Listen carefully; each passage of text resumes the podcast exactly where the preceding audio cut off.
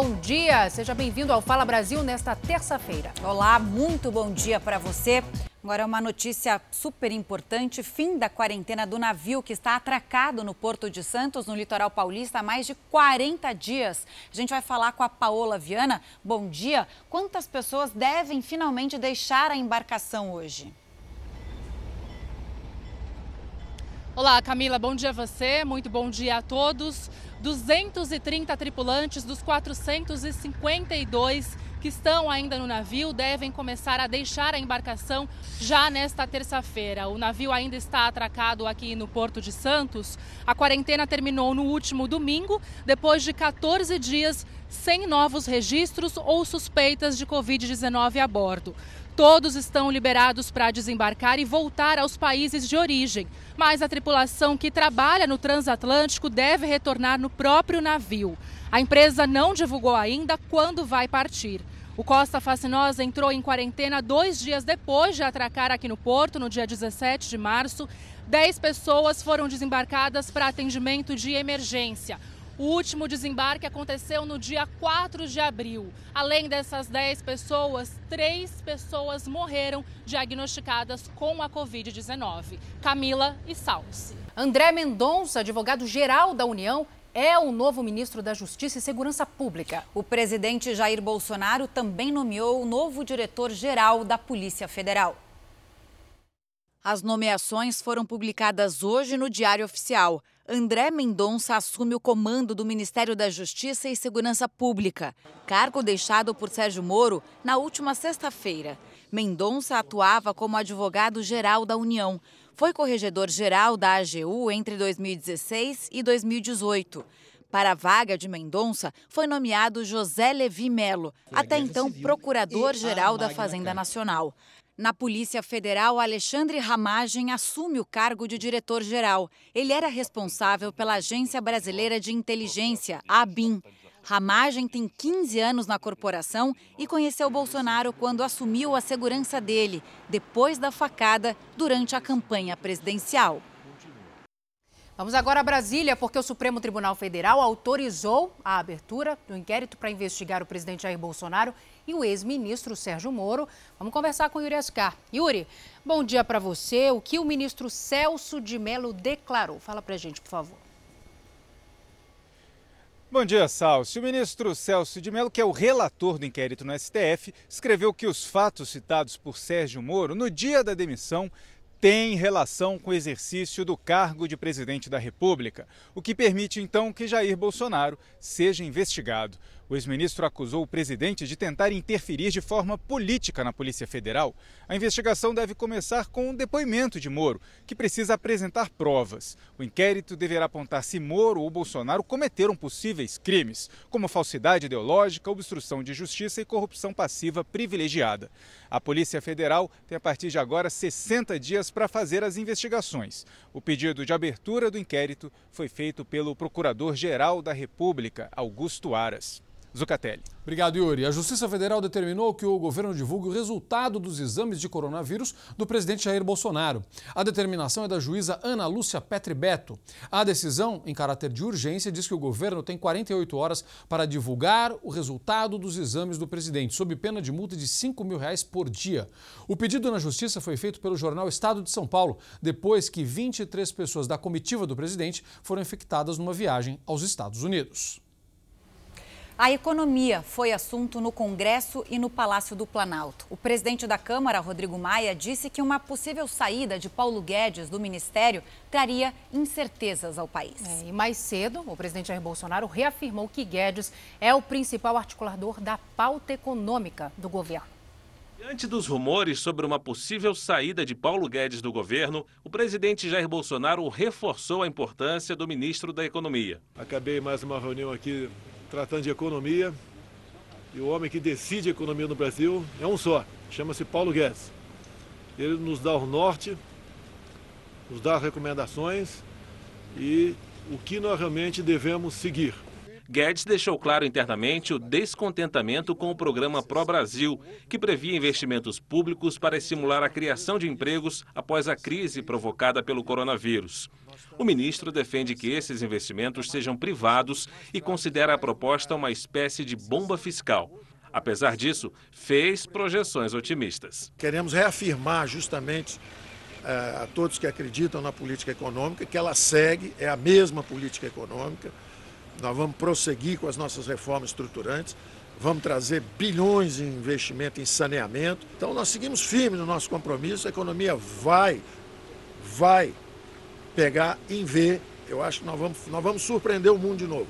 Guedes também pediu a colaboração dos servidores públicos. Precisamos também que o funcionalismo público mostre que está com o Brasil, que vai fazer um sacrifício pelo Brasil. Não vai ficar em casa trancado com geladeira cheia assistindo a crise enquanto milhões de brasileiros estão perdendo emprego. Ninguém tira salário, ninguém encosta em nenhum direito que existe hoje. Mas, por atenção aos brasileiros e para nos ajudar no combate a essa crise, não peçam aumento por um ano e meio. Contribuam com o Brasil. No Congresso, Rodrigo Maia disse que uma possível saída de Paulo Guedes, que tem credibilidade, poderia gerar incertezas e comentou também a possibilidade de um processo de impeachment contra Jair Bolsonaro. Quando você trata de um tema como impeachment, eu sou o juiz. Eu não posso ficar comentando temas da qual a decisão é minha, de forma independente.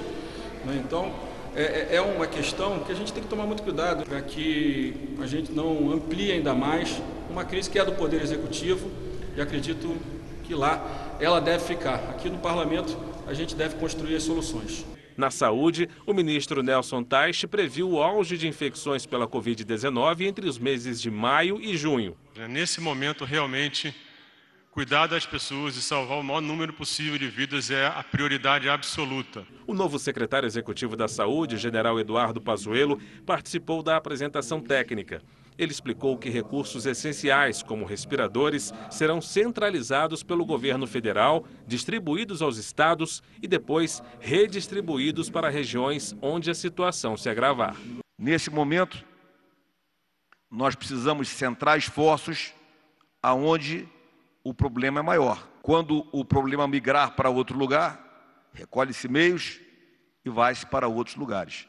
E assim, nós mantemos o país funcionando e tra trabalhando e produzindo. A gente segue falando sobre o coronavírus porque mais de 3 milhões de pessoas estão com Covid-19 em todo o mundo os Estados Unidos concentram um terço dos casos mais de um milhão de pessoas infectadas. Nessa segunda-feira, o presidente Donald Trump divulgou uma série de orientações para a retomada da economia. É o que mostra a nossa correspondente Evelyn Bastos.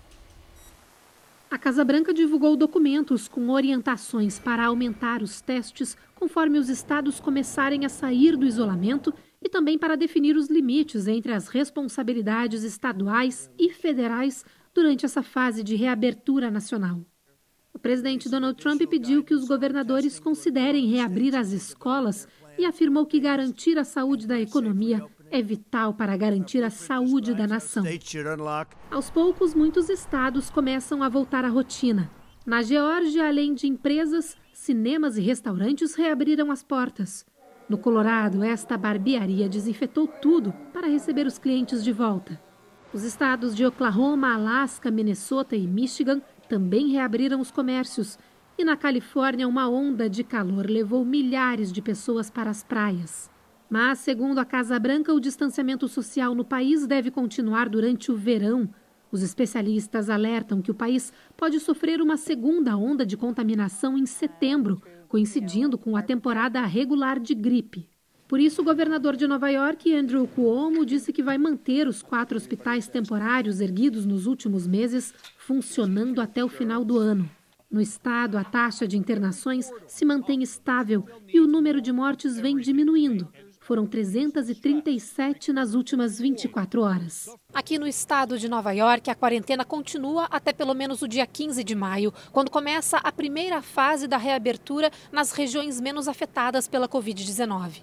A cidade de Nova York, que continua sendo o epicentro da doença no país, não está entre essas regiões. Por aqui, o isolamento não tem prazo para terminar. Enquanto isso, segue a corrida para se encontrar um tratamento para a Covid-19. Nos hospitais de Nova York, um medicamento normalmente usado para azia está sendo testado em pacientes infectados e, segundo um dos pesquisadores, os resultados têm sido positivos. O remédio é combinado com a hidroxicloroquina. Segundo a agência que regulamenta os medicamentos nos Estados Unidos, existem sete ensaios clínicos de drogas para Covid-19 em andamento. Agora vamos para a Ásia. A China vai enviar kits de testes para o coronavírus à Coreia do Norte. E uma notícia preocupante: cientistas chineses concluíram que o vírus pode ficar suspenso no ar por tempo indeterminado. É o que mostra a nossa correspondente Cíntia Godoy.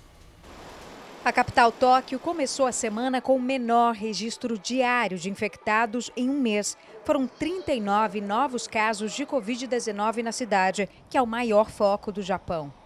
Mas a governadora pediu cautela e disse que não é possível baixar a guarda ainda, já que a pandemia continua progredindo. A taxa de mortalidade pelo coronavírus subiu no país. São mais de 13.500 casos e pelo menos 377 mortes. O governo japonês anunciou que vai permitir, a partir de maio, uso do medicamento Remdesivir para o tratamento de pacientes com Covid-19.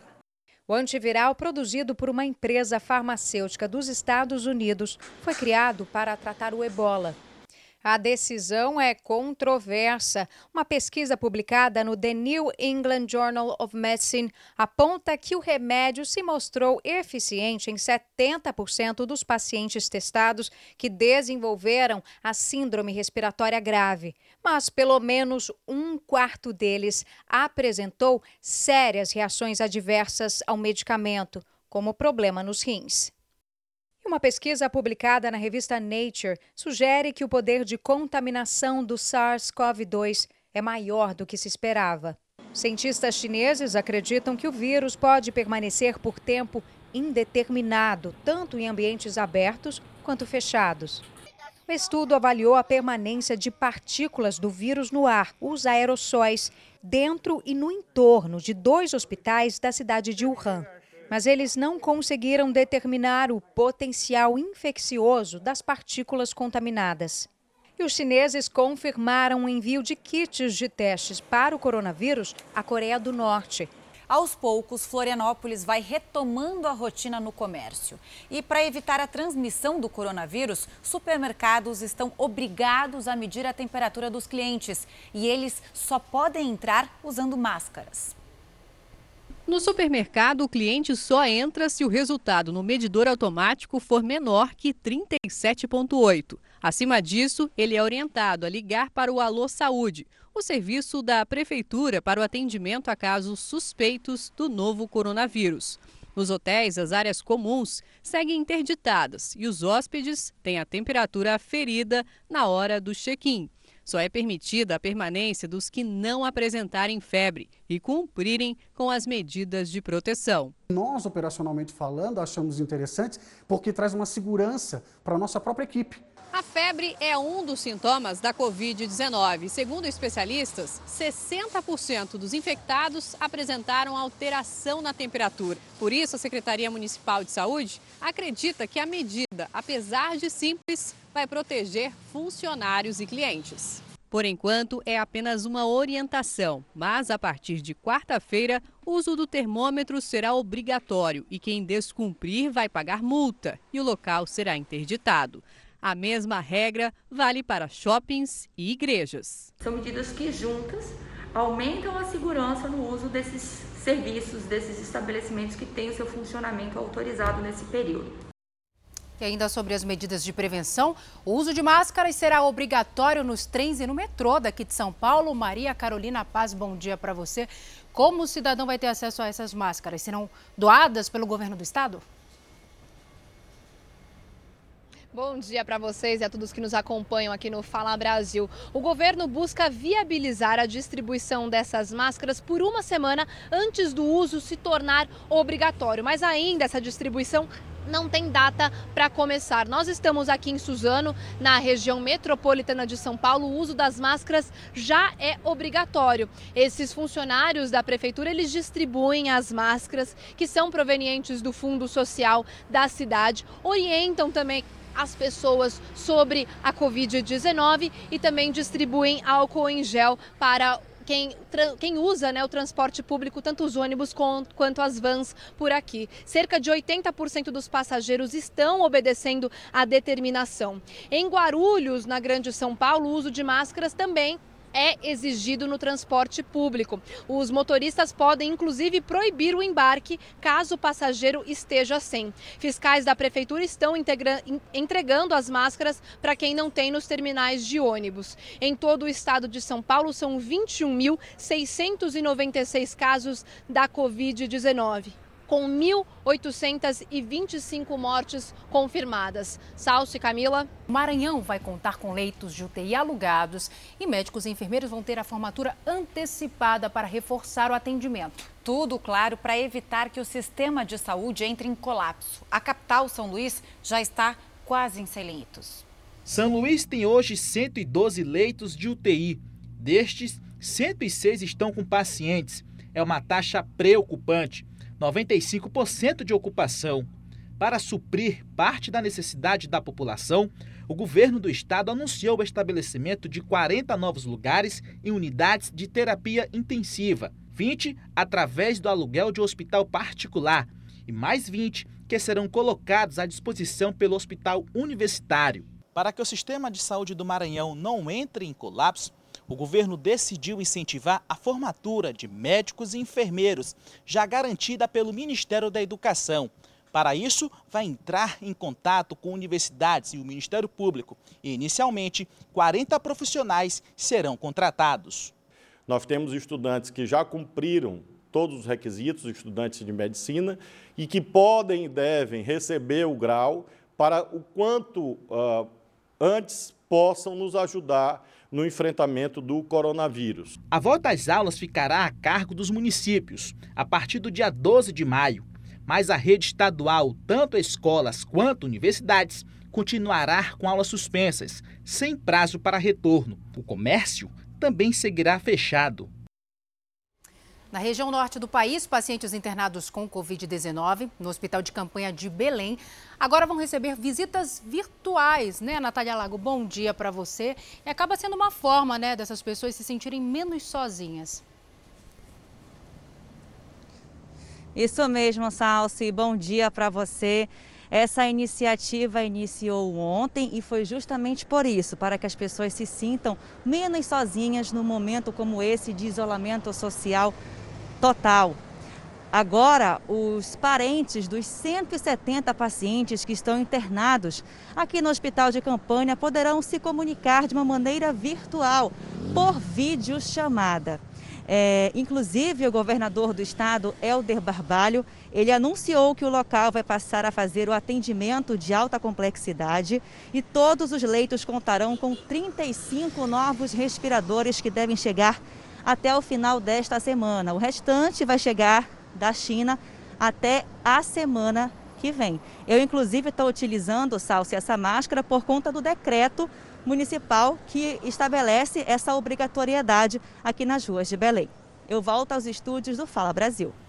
Excelente, Natália. Obrigada pelas suas informações. Aqui na Grande São Paulo, um novo hospital de campanha foi inaugurado agora de manhã. A Michele Rosa tem todas as informações para a gente. Michele, bom dia para você. Quantos leitos serão disponibilizados? Bom dia! São 30 leitos, mas o diferencial deste hospital de campanha vai muito além. Ele é o único do estado de São Paulo a ter um laboratório como este aqui que vocês estão vendo.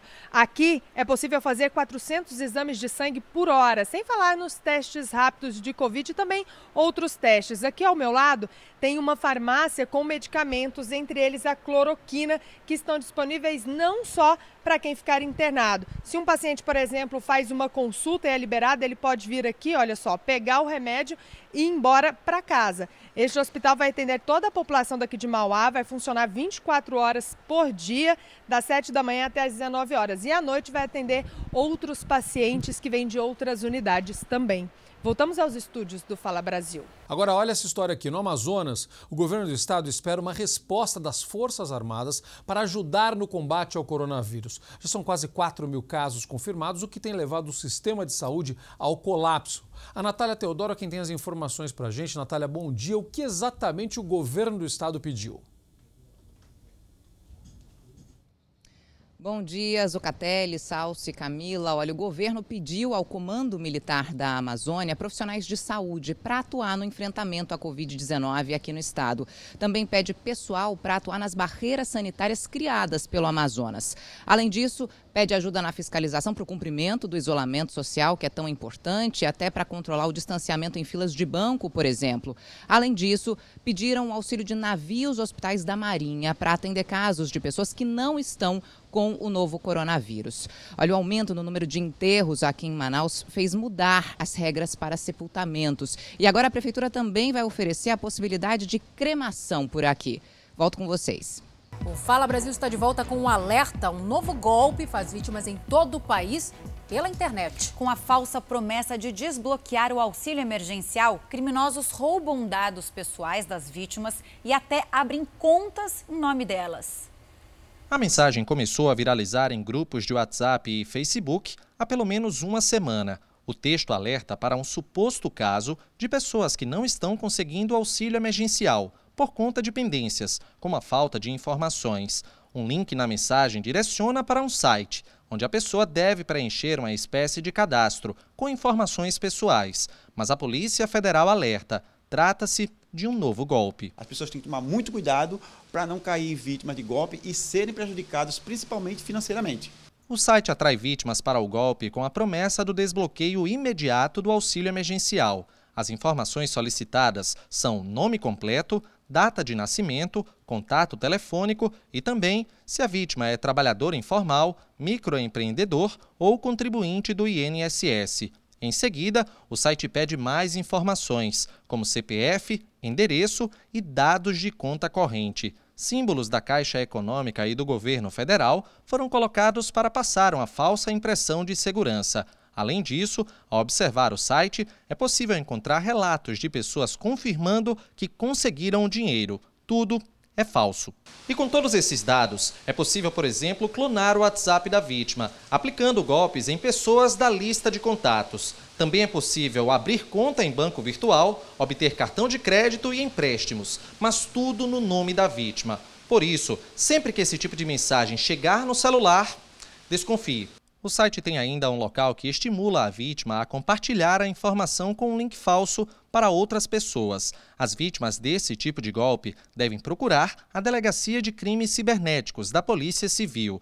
O chefe de comunicação da Polícia Federal dá dicas de como não cair em armadilhas. Primeiro, jamais clique nesses links sem saber a procedência dele. Segundo, é, antes de clicar nesses links, procure saber nos sites oficiais se realmente esse tipo uh, de facilidade é correta ou é verdadeira ou não. Terceira dica de segurança que a gente dá é não preencher nenhum tipo de cadastro com informações pessoais, com números de documentos e principalmente senhas. São vários crimes aí. Primeiro, é estelionato, que a pessoa está oferecendo uma vantagem que não existe. É, segundo, é invadir é, dispositivo telemático que está previsto na lei dos crimes cibernéticos. E as penas para esse tipo de crime podem chegar até oito anos de reclusão. Agora, se a pessoa foi vítima desse golpe, é procurar a Polícia Civil para fazer um, um, boletim de ocorrência e se clicou nesse link e fez é, esse procedimento, é levar o aparelho celular para que um técnico possa é, ver o que está acontecendo e passar um antivírus ou até mesmo formatar o seu aparelho ou computador. Quem tem viagem marcada para as próximas semanas está sofrendo para conseguir negociar com as agências, hotéis e companhias aéreas. Só o Procon de São Paulo recebeu em pouco mais de 20 dias quase 700 reclamações. Mas afinal, quais são os direitos e deveres de quem precisou adiar ou cancelar uma viagem? O plano da Malu era viajar com o marido para Maceió no final de maio. Ela já está quase terminando de pagar as parcelas do pacote que comprou em uma agência. Tentou cancelar, primeiro pela internet.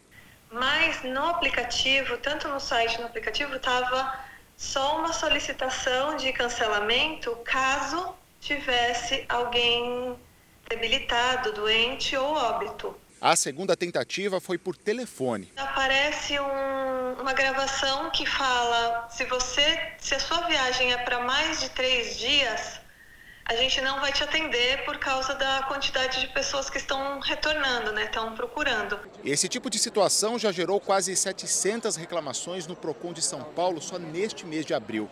Diante da paralisação do setor por causa do coronavírus, o Ministério do Turismo lançou a campanha Não Cancele, Remarque essa é a principal orientação do PROCON. O melhor caminho é a conversa, é a composição, é a negociação. Chegamos ao seguinte entendimento: as companhias aéreas não vão cobrar nenhuma taxa de remarcação do voo, nenhuma despesa adicional.